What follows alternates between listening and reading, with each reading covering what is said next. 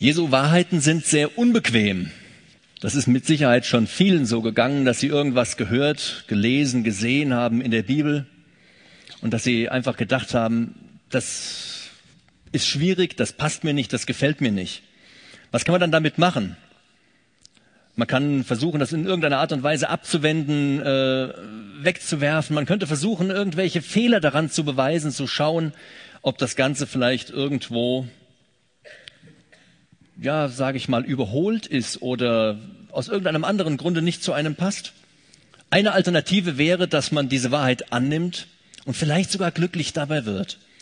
Das wollen wir uns heute ein bisschen anschauen. Es geht um Pharisäer. Pharisäer, das waren so die Leute, die, die, zur geistlichen Führung damals gehörten. Die waren der Meinung, dass sie ein Leben führen, das absolut okay ist, das richtig ist, an dem es nichts auszusetzen gibt. Und als dann Jesus kam und ihnen sagen wollte, in dem Moment mal, ihr seid gar nicht so perfekt, wie ihr glaubt, da wollten sie ihn loswerden. Ihr erinnert euch vielleicht noch an die äh, kleine Türe vom letzten Mal. Da hat David davon gesprochen. Durch diese kleine Türe muss man zu Gott zurückkehren. Es gibt also nur diese eine kleine Türe, nur diese eine kleine Möglichkeit zur Rettung. Da fragt jemand Jesus, ob viele gerettet werden, und er antwortet sinngemäß, das kann und das sollte dir doch total egal sein, wie viele gerettet werden. Mach deine Entscheidung nicht daran fest, wie viele auf den Gefällt mir-Button geklickt haben. Na, das kann man wenigstens sehen hier. Deine Entscheidung solltest du nicht daran festmachen, ob deine Freunde irgendwo mitgehen, ob deine Familie dazugehört oder irgendwelche Leute aus deiner Clique, deiner Klasse, deines Ausbildungsplatzes, deines Arbeitsplatzes oder sonst irgendwo her. Frag nicht irgendwelche anderen Menschen, sondern triff deine eigene ganz persönliche Entscheidung. Deine Entscheidung. Und nicht die der anderen, wo du einfach hinterherläufst. Würdest du in der Notaufnahme die einzig mögliche und absolut wichtige OP ablehnen, nur weil noch nicht ganz so viele so operiert worden sind? Wenn es nur diese einzige Möglichkeit gibt, dann sagst du doch selbstverständlich klar, versucht alles. Aber wenn es um Gott geht, da sagst du, ach nee, das gefällt mir nicht so. Wenn die anderen da vielleicht Nein sagen, dann möchte ich auch Nein sagen. Ja, es stimmt. Die Zahl derer, die sich erretten lassen, ist kleiner als die Zahl derer, die Jesus ablehnen. Die sagen vielleicht, wie kann man denn so engstirnig sein? Warum gibt es überhaupt nur eine Möglichkeit, errettet zu werden? Es gibt mit Sicherheit äh, viele Wege, die nach Rom führen. Was soll überhaupt die Behauptung, dass es eine Hölle gäbe? Total überholt sowas. Wenn es tatsächlich einen Gott gibt, dann wird er schon feststellen, dass ich eigentlich gar nicht so schlecht gelebt habe. Ich habe schließlich noch niemanden umgebracht. Meine Eltern sind ganz zufrieden mit mir, gut, die wissen auch nicht alles, aber auch mein Lehrer, der findet ganz okay, was ich mache. Oder vielleicht seid ihr schon ein bisschen älter, geht auf die Arbeit. Auch die Leute sind ganz zufrieden mit dem, was du tust. Deine Leistungen passen. Du bist gar nicht so schlecht, denkst du dir. Vielleicht komme ich dann deswegen in den Himmel. Du kommst alleine gut zurecht. Diesen Jesus brauchst du einfach nicht. Du willst also durch dein gutes Leben irgendwie Gott beeindrucken. Und weil viele Menschen durch die gesamte Menschheitsgeschichte genau so gedacht haben, redet die Bibel auch wiederum sehr viel davon. Zum Beispiel eben von diesen Pharisäern, von denen ich gerade gesprochen habe. Also die Pharisäer und Schriftgelehrten, die religiöse Führungsschicht des Landes Israel, sie lehnten Jesus ab versuchten immer wieder, ihn loszuwerden. Sie waren der Meinung, Gottes Gebote einzuhalten und deswegen dachten sie, sie hätten sich ihre Errettung selber erkauft. Wenn man Gottes Gebote einhalten könnte, dann würde das stimmen. Aber Jesus macht ihnen deutlich, dass es eben nicht funktioniert hat. Diese Menschen, sie wussten Bescheid, sie kannten die Bibel, sie kannten alle Schriften, die es bis dahin gab. Sie hatten studiert, sie hatten die ganze Menschheitsgeschichte studiert, bis zu der Zeit, in der sie lebten. Sie wussten, dass es einen Gott gibt. Und sie wussten auch, dass es ein Problem zwischen Gott und Menschen gibt. Sie wussten alles. Und eigentlich hätten sie auch wissen müssen, dass sie, so wie sie leben, vor Gott nicht bestehen können. Und trotzdem dachten sie, Gott wäre beeindruckt durch ihren Lebensstil. War er aber nicht. Wenn diese Menschen von Rettung sprachen, also die haben auch auf einen gewartet, auf einen Retter, auf den Messias. Wenn sie von diesem Messias sprachen, dann dachten sie, da kommt der Sohn Gottes aus dem Himmel auf die Erde und der befreit uns vor den Römern. Die waren ja belagert und waren eben nicht so wie die Gallier in der Lage, äh, sich der Römer zu entledigen. Und sie dachten, jetzt kommt Gottes Sohn auf diese Erde und er befreit uns von den Römern. Und wir werden endlich einmal das ganze Gebiet, in dem wir hier wohnen, für uns alleine haben. Hat bis heute nicht funktioniert. Wer so ein bisschen ab und zu mal die Nachrichten schaut, der weiß, dass Israel immer im Krieg ist. Immer im Krieg. Es funktioniert nicht. Sie warten heute da noch. Als Jesus Christus dann tatsächlich kam, als er auf die Erde kam, hatte er etwas ganz anderes vor, als diese Leute von den Römern zu befreien. Er war gekommen, um die gestörte Verbindung zwischen den Menschen und Gott wiederherzustellen. Die religiöse Führung glaubte ihm nicht, sie lehnten ihn ab, sie hatten Angst, dass er ihre Autorität untergräbt, dass er ihre Fehler aufdeckt, dass er ihr Leben auf den Kopf stellt. Zwei Versuche der Pharisäer, Jesus loszuwerden, schildert der Bibeltext der heutigen Predigt. David hat letzte Woche bis Lukas 13.30 gepredigt. Heute geht es ab Vers 31 weiter. Und ich will den Text mal lesen. In derselben Stunde kamen einige Pharisäer herbei und sagten zu ihm, geh hinaus und zieh fort, denn Herodes will dich töten.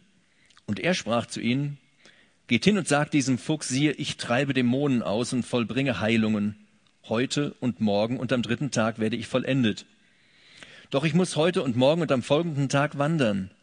Denn es geht nicht an, dass ein Prophet außerhalb Jerusalems umkomme. Jerusalem, Jerusalem, dass er tötet die Propheten und steinigt, die zu ihm gesandt sind. Wie oft habe ich deine Kinder versammeln wollen, wie eine Henne ihre Brut unter die Flügel, und ihr habt nicht gewollt. Siehe, euer Haus wird euch überlassen. Ich sag euch aber, ihr werdet mich nicht sehen, bis es geschieht, dass ihr sprecht. Gepriesen sei der, der kommt im Namen des Herrn. Sie wollten Jesus loswerden. Morddrohungen gegen den Sohn Gottes waren irgendwie so an der Tagesordnung. Das gab es öfter und deswegen war das bis dahin äh, noch gar nicht so ganz beunruhigend für ihn. Es klingt doch sehr fürsorglich, dass die Pharisäer ihn warnen wollen. Äh, der Herrscher dieses Landes, also der, der hier das Sagen hat, der will dir ans Leder. Das Beste wird sein, du packst deine Sachen, die Leute, die mit dir unterwegs sind, und ihr verzieht euch irgendwohin weg dann kann dir nichts passieren. Also über die Pharisäer sagt das ganze Lukas-Evangelium nichts Positives. Also äh, sollten wir auch nicht davon ausgehen, dass es an dieser Stelle etwas Positives war, um was es geht. Wer also steckt dahinter? Herodes Antipas, also dieser Herrscher, äh, der hatte zwar Johannes den Täufer umbringen lassen, das war ja der, der Jesus Christus angekündigt hat. Er hat ihn umbringen lassen, aber irgendwie äh, denke ich nicht, dass er ihm wirklich ans Leder wollte. Er wollte Jesus sehen, er war interessiert, er wollte ihn hören.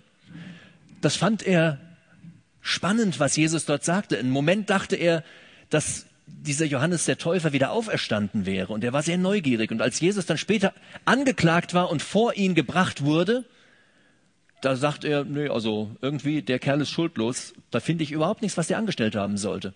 Also der wollte ihm nicht ans Leder. Es waren also dann doch irgendwo die Pharisäer, die ihn loswerden wollten. Und sie nutzten das Gerücht, dass Herodes Jesus umbringen wollte und versuchten damit diesen lästigen Jesus wegzuschicken. Willst du Jesus auch aus deinem Leben wegschicken, wenn er auftaucht?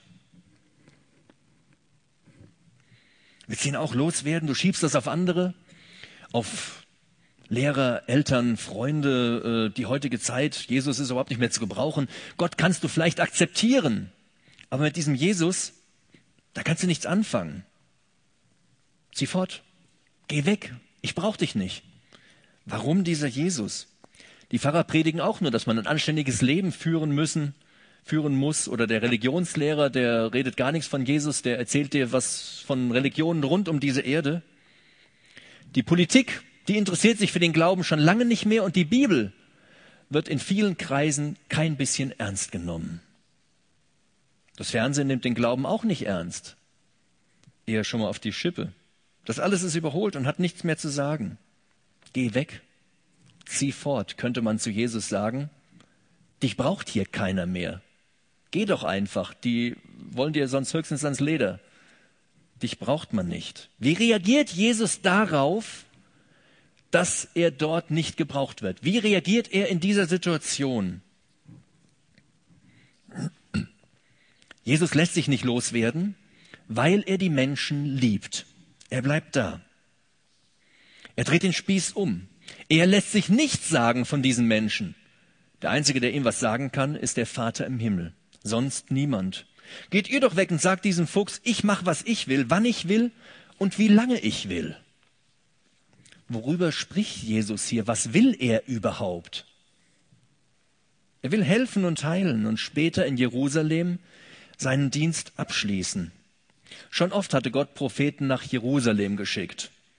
Jerusalem, die Hauptstadt Israels, die Propheten kamen, sollten dem Volk sagen, hört mal, so geht's mit euch nicht weiter, ihr entfernt euch immer weiter von Gott. Das war den Menschen unangenehm.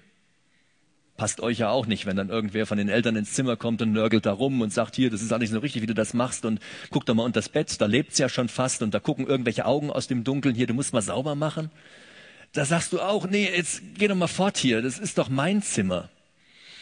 Ja, diese Propheten gingen nicht fort und da war die einzigste Möglichkeit noch, man hat sie einfach umgebracht. Da war auch Ruhe, da haben sie auch nichts mehr gesagt. In Jerusalem kamen sehr viele Propheten um. Und nun schickt Gott seinen Sohn. Werden sie vor ihm Halt machen? Die Bibelfesten unter euch merken, da gibt es so ein Gleichnis. Das passt ganz gut dazu. Aber auch Jesus Christus wird in Jerusalem umkommen. Auch vor ihm macht man keinen Halt, er ist unbequem und man erschlägt ihn. Aber nicht, weil Herodes ihn anklagt, sondern weil der Hohe Rat, also das oberste Gericht der Juden selber ihn anklagen wird.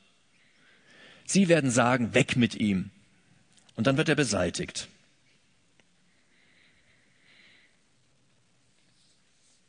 Aber aus dieser Tragödie, die dort in Jerusalem stattfindet, macht Gott das größte Rettungsangebot der Menschheitsgeschichte.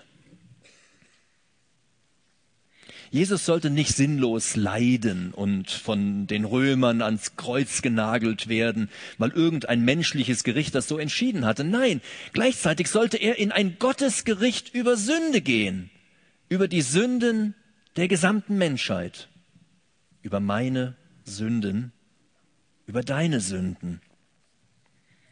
Da heißt es in 1. Petrus 3, Vers 18, Christus hat selbst gelitten, als er der Gerechte für die Schuldigen starb. Er hat mit seinem Tod ein für allemal die Sünden der Menschen gesühnt und damit auch euch einen Zugang zu Gott eröffnet. Türe aufgeschlossen. Gott stellt einen Blankoscheck aus für jeden Menschen, den es gibt. Die Frage ist nur, ob ihr diesen Blankoscheck einlöst. Willst du das glauben und diesen neuen Weg gehen durch diese kleine Türe? Vielleicht geht's dir ja wie mir durch meine Großeltern und die Sonntagsschule und mal so eine Evangelisationsveranstaltung, den Kindergottesdienst, wo ich überall gewesen bin, da wusste ich eine ganze Menge von der Bibel. Ich kannte sehr viele Geschichten aus der Bibel, was man so als Kind so lernt, äh, Jona und der Fisch und äh, diese ganzen Sachen. Ich war mir sicher, dass es Gott gibt. Da gab es für mich keinen Zweifel dran. Aber mit diesem Jesus, da konnte ich überhaupt nichts anfangen. Mir ging's nicht anders als den Israeliten. Immer wieder hatte Gott versucht, sein Volk zu retten.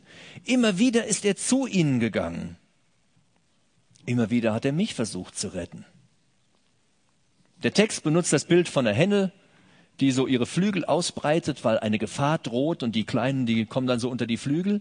Und äh, was soll das heißen? Jesus Christus will sein Volk zu sich sammeln, er will sie retten vor der drohenden Gefahr des göttlichen Gerichtes. Ist irgendwie widersinnig, oder? Äh, göttliches Gericht, da kommt Gott als, als Mensch auf diese Erde in, in, in der Gestalt Jesu Christi um die Menschen vor sich selbst zu retten? Ist gar nicht so schwierig. Gott ist gerecht und muss ein Gericht ausüben. Da geht kein Weg dran vorbei. Er will aber gar nicht dieses Gericht ausüben. Und deswegen kommt er auf die Erde und sagt, ich biete euch etwas an, damit das eben nicht sein muss. Er kann nicht einfach fünf Grade sein lassen. Er wäre dadurch ungerecht und nicht mehr heilig. Er wäre nicht mehr Gott. Also löst er es auf eine andere Weise, indem er jemanden schickt. Es heißt im Text in Vers 34, ihr habt nicht gewollt. Dieses Angebot haben die Menschen abgelehnt. Diesem Jesus lag an, an mir so viel, dass er mich dann, als ich 22 Jahre alt war, in so ein bisschen eine Krise gestürzt hat. Er hat hart in mein Leben eingegriffen, damit ich endlich erkenne, wer er ist und was er für mich getan hat. Und ich bin ihm sehr dankbar dafür. Ich bin ihm sehr dankbar, dass er mein Leben grundlegend verändert hat. Ich habe ihn angenommen. Aber er sucht auch dich. Nicht nur mich. Wie sieht es mit dir aus? Immer wieder hat Gott dich gerufen. Immer wieder hast du was von ihm gehört. Ist Jesus dir nachgegangen? Du hast in der Bibel gelesen, warst in der Gemeinde oder hier im Satt? Oder wo auch immer hast du von diesem Rettungsangebot Gottes gehört? Hast du gewollt? Oder hast du ihn weggeschickt? Du hast gesagt, nö, passt mir jetzt gerade nicht, komm mal wieder. Klingt ja ganz interessant, ich höre mir das vielleicht nächste Woche im Satt nochmal an. Hast du ihn weggeschickt? Hast du ihn abgewiesen? In Vers 35 sagt Jesus, siehe, euer Haus wird euch überlassen. Ich sage euch aber, ihr werdet mich nicht sehen. Also mit Haus ist ja jetzt nicht nur ein Gebäude gemeint, sondern mit Haus meint die Bibel ganz häufig das Volk Israel oder auch eine Familie. Also die Leute sind damit gemeint. Die Leute persönlich sind damit gemeint. Ihr werdet euch selber überlassen und ihr werdet mich nicht mehr sehen. Jesus Christus zieht sich zurück. Das Angebot an sein Volk schwindet dahin. Lass du dieses Angebot nicht auch verrinnen. Er macht dir ein Angebot, aber wie lange noch gilt dieses Angebot? Bis es eben abgelaufen ist. Er wollte, sie wollten leider nicht. Die Pharisäer sagten, geh weg, das ist nur zu deinem Besten, dann passiert dir auch nichts, alles gut, pack deine Leute ein, deine Botschaft, mach dich fort. Er antwortet, nee, ich bleib noch eine kurze Zeit, weil es zu eurem Besten ist. Ihr seid doch selber Füchse, haltet euch für schlau. Dabei seid ihr, oh Mann, ihr seid hinterlistig, verschlagen und dumm. Begreift ihr nicht, dass vor euch das Rettungsangebot Gottes steht? Aber bald ziehe ich das zurück und dann gebe ich euch auf. Erst am Ende der Zeit wird sich Jesus wieder zu erkennen geben, aber dann ist es für dich zu spät. Wir kommen zum zweiten Versuch der Pharisäer, diesen Jesus loszuwerden. Ich lese die paar Verse von Kapitel 14.1 an. Und es geschah, als er am Sabbat in ein Haus, in das Haus eines der Obersten der Pharisäer kam zu essen, dass sie auf ihn lauerten, und siehe, ein wassersüchtiger Mensch war vor ihm. Und Jesus begann und sprach zu den Gesetzesgelehrten und Pharisäern, und sagte, ist es erlaubt, am Sabbat zu heilen oder auch nicht? Sie schwiegen. Und er fasste ihn an und heilte ihn und entließ ihn. Und er sprach zu ihnen, wer unter euch, dessen Sohn oder Ochse in einen Brunnen fällt, zieht ihn nicht sogleich raus am Tag des Sabbats. Und sie konnten ihm darauf nicht antworten. Vor vielen Jahren kam ein junger Mann in unsere Gemeinde. Er war viele Monate dabei, machte alles mit, hat uns oft auch privat besucht. Irgendwie, ich glaube, er war jeden Samstag bei uns. Er gehörte wirklich dazu. Er sprach unsere fromme Sprache, hatte ein Mordsinteresse an der Bibel, an allem. Wir dachten, dass er ein Kind Gottes ist. Aber eines wollte er nicht. Er wollte nicht, dass Gott in sein Leben eingreift und dass sich dieses Leben verändert. Er hat sich geweigert und irgendwann hat er Jesus dann weggeschickt. So einen Jesus konnte er einfach nicht gebrauchen. Ähnlich war das in Galiläa, also wo unsere Geschichte hier spielt. Da lud einer Jesus zum Essen ein. Er wollte ihn treffen, er war neugierig, ja interessiert an dem Ganzen, wollte Jesus sehen, wollte ihn hören, vielleicht mit ihm ein bisschen diskutieren, wollte schauen, was sagt er so, was tut der. Er suchte Gemeinschaft mit ihm. Also zusammen essen, gerade in so einem äh, äh, Land zu der damaligen Zeit, das war schon was Besonderes. Das drückt eine enge Gemeinschaft aus. Da haben die Leute nicht jeden eingeladen, sondern nur wichtige Leute. Das waren ja Pharisäer, so ein bisschen höher gestellte. Und da ist er dann und ist, also er ist und ist. Aber diese Leute, sie sind nicht nur neugierig und haben ein Interesse an Jesus, sondern sie sind gleichzeitig auch skeptisch. Sie lauern, suchen Fehler an ihm, schauen, ob das vielleicht doch nicht so ganz richtig ist, was er tut, suchen Gründe, ihn wieder loszuwerden. Solche Leute meinen, die Bibel ist ja schon ganz gut, Jesus Christus auch, solange ich nur mein Leben weiterleben kann. Wenn ich irgendetwas ändern muss an meinem Leben, dann sage ich nein. Dann nicht. Nur wenn es so weitergehen kann, wie es ist. So lesen viele auch der Bibel. Ich weiß nicht, wie du die Bibel liest. Es gibt viele Menschen, die lesen die Bibel und wenn sie dann an irgendeinen schönen Vers kommen, der ihnen Mut zuspricht, der ihnen Kraft zuspricht, dann finden sie das ganz toll. Aber dann kommt ein Vers, der etwas in ihrem Leben ändern will, wo Gott dich anspricht, dass du etwas in deinem Leben änderst. Und dann sagst du, oh, ich blätter mal schnell weiter. So nicht. Das willst du nicht hören. Warum glaube ich, dass das bei euch so ist? Weil ich mich kenne. Ich weiß, wie schwer es manchmal ist. Mir gefallen auch diese Verse, wo ich einen Trost finde, wenn es mir nicht gut geht. Aber dann gibt es diese Stellen, die mir schwer fallen, wo ich weiß, dass mein Leben nicht in Ordnung ist. Und es fällt mir schwer. Vielleicht suchst du Fehler in der Bibel, Ungereimtheiten. Du sagst irgendwo, das passt nicht zusammen. Hier steht so, da steht so. Du sagst vielleicht, dass die Bibel überholt ist. Im Laufe der Jahrhunderte wurde sie schlecht übersetzt. Das ist gar nicht mehr Gottes Wort. Vielleicht sagst du, das war auch noch nie Gottes Wort. Welche Meinung du auch immer über die Bibel hast. Ja, Menschen wollen etwas haben, einen Halt. Aber sie wollen nichts geben. An ihrem Leben darf sich nichts ändern. Wenn es irgendwo unbequem wird, dann weg mit diesem Jesus. Aber wie glaubst du, soll Gott dir in deinem Leben helfen, wenn er nichts ändern darf? Stell dir mal vor, du gehst zum Arzt, sagst, ich habe hier so eine Wunde, das blutet, hat mir in ein Messer reingestochen. Ja, machen Sie mal bitte den Oberkörper frei. Nö, ich ziehe mich doch hier nicht aus. Ja, aber ich will doch an die Wunde. Ich muss doch da. Nee, nee, nee, nee, nee, von wegen. Jetzt sagen Sie mir mal was Schönes hier. Also, das wird doch wohl so klappen. Haben Sie nicht eine Tablette für mich? Ist doch albern, oder? Warum liest man denn so die Bibel? Du musst was ändern. Nö, mach ich nicht. Wie soll Gott dir denn helfen, wenn du nichts tust? Dieser Pharisäer, er war auch nicht alleine. Wenn ihr aufmerksam zugehört oder gelesen habt, dann heißt es ja in Vers 14, Kapitel 14, Vers 1, dass sie auf ihn lauerten. Es waren also mehrere. Es gibt da so eine Art Gruppenzwang. Kennt ihr das? Wie kann ich das gut finden, wenn die anderen sagen, das ist blöd?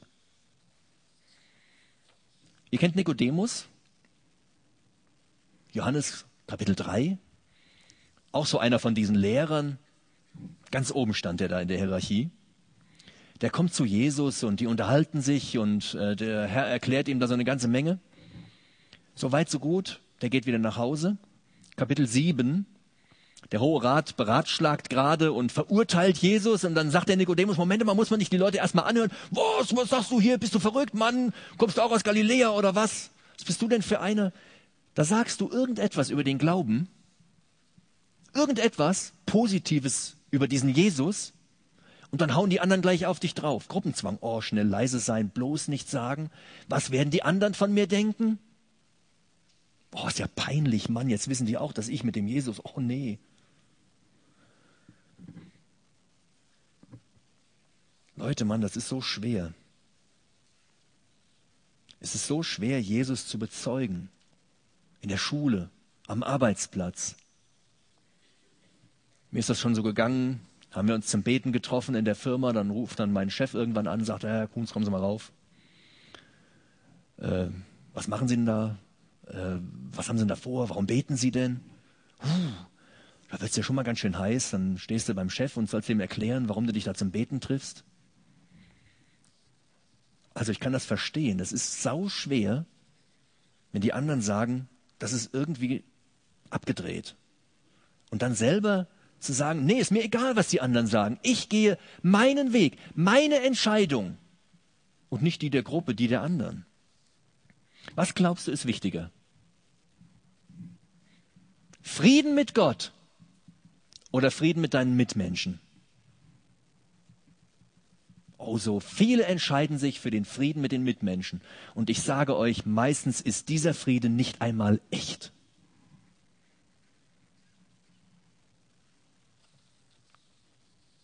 Wie reagiert Jesus? Er lässt sich nicht loswerden, weil er retten will. Warum hat er diese Einladung überhaupt angenommen? Wieso taucht er da überhaupt auf, wo man ihn doch gar nicht haben wollte? Ist doch irgendwie paradox. Du gehst da auch nirgendwo hin, wo du genau weißt, die mögen dich da gar nicht. Findet irgendwo eine Party statt und äh, dich kann keiner von denen leiden und du kannst sie auch nicht leiden. Und dann gehst du trotzdem hin Gibt es da vielleicht irgendwas umsonst? Musst du schweren Hunger haben oder Durst? Warum geht Jesus dahin? Was soll das überhaupt? Jesus besucht jeden. Er lehnt niemanden ab. Auch wenn er von so vielen Menschen abgelehnt wird. Sein Angebot gilt jedem. Wirklich jedem. Er hat diesen Menschen eine Chance gegeben. Er hat mir eine Chance gegeben. Oh, zwei, drei, vier, viele Chancen. Und er gibt auch dir eine Chance. Dein Leben mag vielleicht ein Scherbenhaufen sein. Vielleicht bist du auch an irgendwelchen Stellen total verzweifelt. Vielleicht zweifelst du auch am Glauben. Verstehst die Bibel überhaupt nicht. Mancher Christ kommt dir irgendwie sehr suspekt vor. Komisch, wie die sich verhalten. Das mag ja alles sein. Aber trotz alledem kommt Jesus auch zu dir. Auch wenn du der Meinung bist, ich passe gar nicht zu ihm. Das ist ihm egal. Dieser Pharisäer hat auch nicht zu Jesus gepasst und trotzdem, trotzdem geht er in sein Haus und bietet auch diesen Menschen die Rettungsbotschaft Gottes an. Wenn Gott nur Supermänner und Superfrauen brauchte, wäre ich nicht dabei. Unser Bibeltext berichtet überhaupt gar nicht, wie es zu dieser Einladung kam. Kein Wort verliert er darüber. Weshalb ist er dort aufgetaucht? Da heißt es, und es geschah, dass er kam. Geschah einfach so. So taucht Jesus auch plötzlich in unserem Leben auf. Ganz plötzlich, einfach so ist er da. Irgendwo begegnet er uns. Oder der Glaube begegnet uns. Die Bibel, ein Christ, die meisten brauchen ihn nicht, wollen ihn nicht, schicken ihn weg. Aber Jesus lässt sich nicht so einfach loswerden. Den kann man nicht so einfach abschütteln. Weigerst du dich auch, ihm zu vertrauen? Jetzt wird's spannend. Jetzt kommt dieser Wassersüchtige. Habe ich mich gefragt, wassersüchtig, was, wer ist jetzt wassersüchtig? Kennt ihr Steve Jobs? Das wisst ihr ja alle, dass ich hier so ein, so ein MacBook habe, also der ehemalige Chef von Apple, mittlerweile schon tot. Wenn der auf der Bühne war, hatte der immer so zwei, drei Flaschen Wasser auf der Bühne, habe ich vergessen, nicht mal mitbringen können. Und immer zwischendurch hat er so einen Schluck genommen. Wassersüchtig? Habe ich auch gedacht. Also da diese, diese Feier, wo Jesus eingeladen ist und dann kommt da so ein Promi auf die Bühne, so einer, der immer einen Schluck Wasser nimmt und Pustekuchen, von wegen Promi. Ein Wassersüchtiger, das war, war eine Amsau. Also echt der hatte irgendeine Krankheit, die dazu führte, dass sich überall Wasser angesammelt hat im Körper. Der war so aufgequollen. Da gibt's viele Berichte aus der Antike, wo diese Folgen dieser Krankheit beschrieben werden. Irgend so eine Krebsart, ein, ein Nieren- oder Leberleiden, irgend so etwas. Und der Körper quillt überall auf. So Leute, die wurden nicht eingeladen. Den hat man meistens nicht mal was zu essen nach draußen gebracht. Und der taucht hier auf. Weshalb haben die diesen armen Menschen denn hier in die Mitte geholt?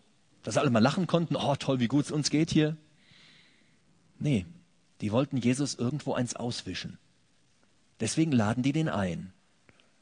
Die wussten ganz genau, Jesus, der kann Leute heilen, die krank sind.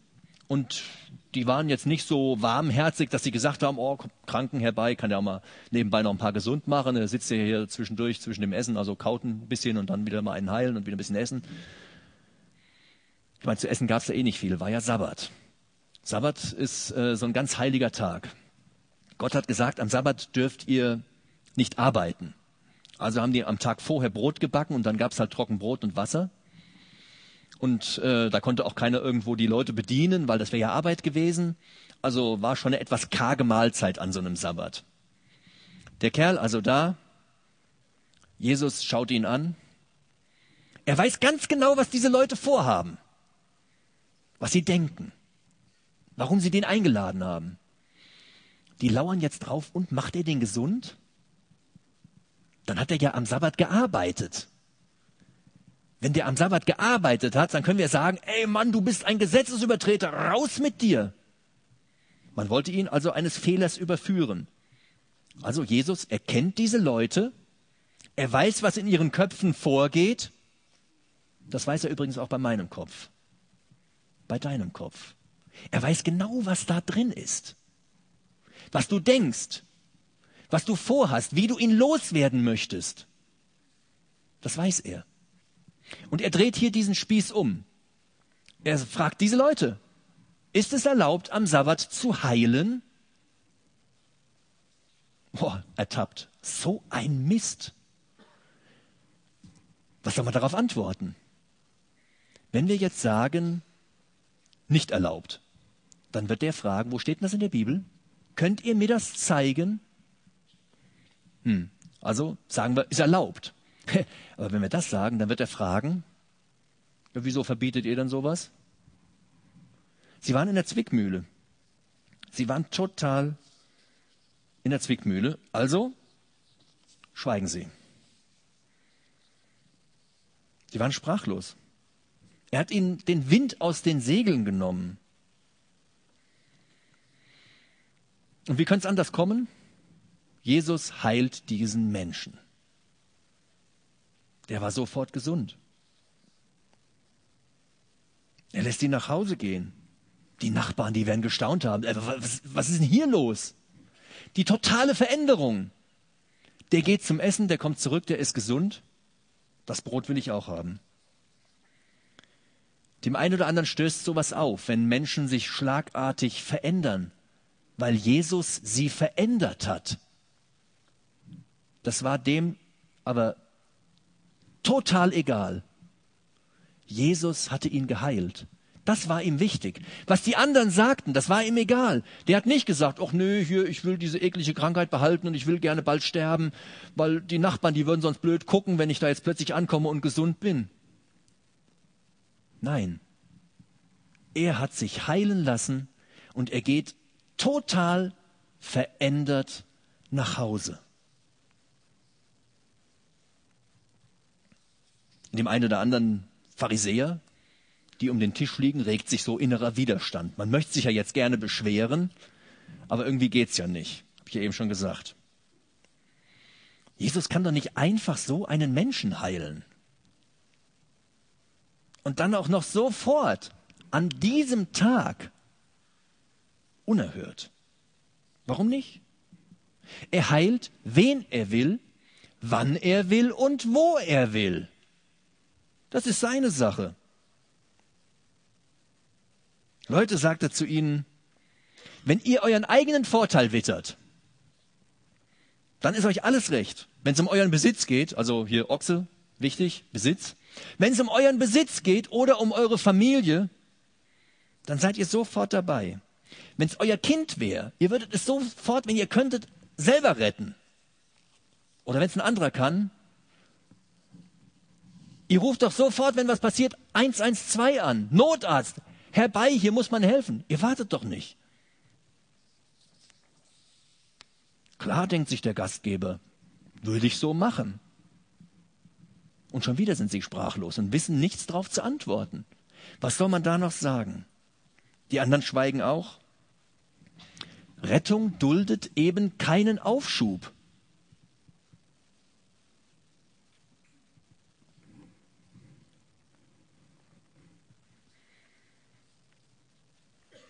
Die eigenen Gesetze und Regeln der Pharisäer, also dieser geistlichen Führung Israels, die hätten die Rettung dieses Menschen verweigert. Jesus durchbricht aber hier alle menschlichen Hindernisse und er rettet diesen Menschen umgehend von seiner Krankheit. Mit der Rettung von unserer Sünde ist das ganz genauso. Menschliche Regeln und Versuche scheitern da. Da ist menschlich nichts möglich. Nur Jesus ist in der Lage zu retten. Und da muss man sich nicht an irgendwelche Gesetze halten. Nicht erst äh, getauft werden oder konfirmiert oder sonst irgendetwas werden. Nichts. Er rettet an jedem Ort und zu jeder Zeit. Er rettet auch heute und hier. Noch gilt sein Angebot an uns alle, an dich. Noch gilt es. Wirf deine Zweifel über Bord. Kümmere dich doch nicht darum, was die anderen sagen. Glaube nicht, dass du ein hoffnungsloser Fall bist. Nein, bist du nicht. Denke nicht, dass Jesus dich irgendwo links liegen, liegen lässt. Lass dir erst recht nicht einreden, dass heute der falsche Tag ist. Nö, heute doch nicht, morgen vielleicht. Heute ist Sonntag. Sonntag macht man sowas nicht. Müssen wir auf morgen warten.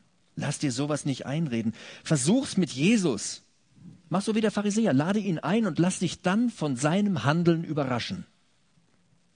Die waren so überrascht. Die Kinnlade hing runter und sie wussten nicht mehr, was sie sagen sollten. Sie hatten gesehen, wie Jesus Christus rettet. Und Jesus will auch dich verändern. Er will dein Leben verändern. Lass diese Veränderung in deinem Leben zu. Und ich verspreche dir, weil es so in der Bibel steht, dass Jesus alles nur zum Guten ändert. Er selber verbirgt sich dafür. Er gibt dir ein lebenswertes Leben. Du wirst es nicht bereuen. Dieser wassersüchtige Mensch, dieser Kranke, der ist geheilt worden. Jesus heilt nicht gleich jeden Menschen. Da geht's nicht drum. Aber jedem bietet er Frieden mit Gott an. Rettung von Sünde. Wenn du darüber noch mehr wissen möchtest, kannst du im Anschluss einfach hier vorne vorbeikommen. Ich sitze hier, du kannst mich dazu fragen. Wir können gemeinsam beten, wir können über deine Zweifel reden oder weshalb du gerne Jesus lieber loswerden möchtest.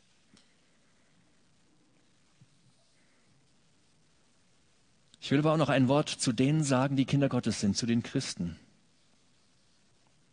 Finde nicht immer tausend Ausreden, dass heute der falsche Tag ist. weise nicht einfach das Wort ab, weil du sagst, das passt jetzt gerade nicht. Auch wir schicken Jesus oft weg, wenn er etwas von uns will. Aber heute ist der richtige Tag, nicht morgen. Sprich heute die Leute an. Handel sofort, wenn irgendetwas da ist, was er dir sagt, was geändert werden soll. Mach's nicht wie die Pharisäer und sage, nicht heute. Wir schieben so vieles vor uns her. Ihr kennt das alles. Ich habe auf dem auf meinem Arbeitsplatz, an meinem Schreibtisch auch so einen Stapel, wo Aufgaben drin sind. Und da gibt es so Aufgaben, die schiebt man immer vor sich her. So unliebsame Sachen. Jetzt bin ich mal für eine Zeit lang weg. Und da muss man dann so alles aufarbeiten. Und das tut gut, wenn man mal so alles dann weggearbeitet hat von seinem Schreibtisch. Wir machen das mit der Bibel oft genauso. Wir schieben Dinge vor uns her. Heute ist der richtige Tag. Helft heute den Leuten. Betet heute für sie. Führt sie heute zu Jesus Christus. Vielleicht hast du dir schon hundertmal vorgenommen, mit deinem Arbeitskollegen über den Glauben zu sprechen. Und du denkst dir, 2014 ist ein gutes Jahr. Leute, vielleicht besteht da das Angebot des Herrn an diese Person gar nicht mehr. Vielleicht ist sie weggezogen, hat gekündigt, ist gestorben oder aus irgendeinem anderen Grunde hat der Herr die Türe zugeschlagen. Nutze die Zeit, solange sie da ist.